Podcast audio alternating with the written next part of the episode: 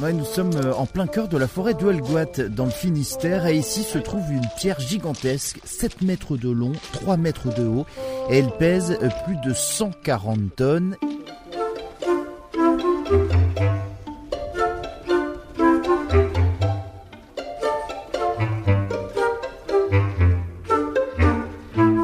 Et qui, de par son érosion, est posée en équilibre. Elle vacille peu à peu par une simple poussée de la main. Ça fait magique un peu, il y a, il y a la magie un peu dans la forêt.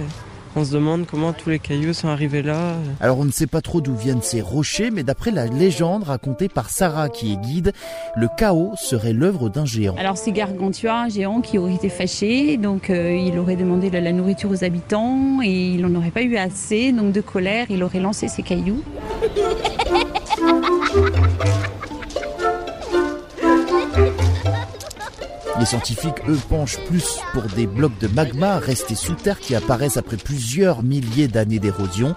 Après, il faut tout de même trouver la technique pour réussir à faire bouger d'une seule main ces 140 tonnes de roches. Beaucoup font le tour, beaucoup cherchent l'endroit euh, stratégique euh, pour euh, essayer de la mettre en vibration, puisque c'est comme ça que ça fonctionne.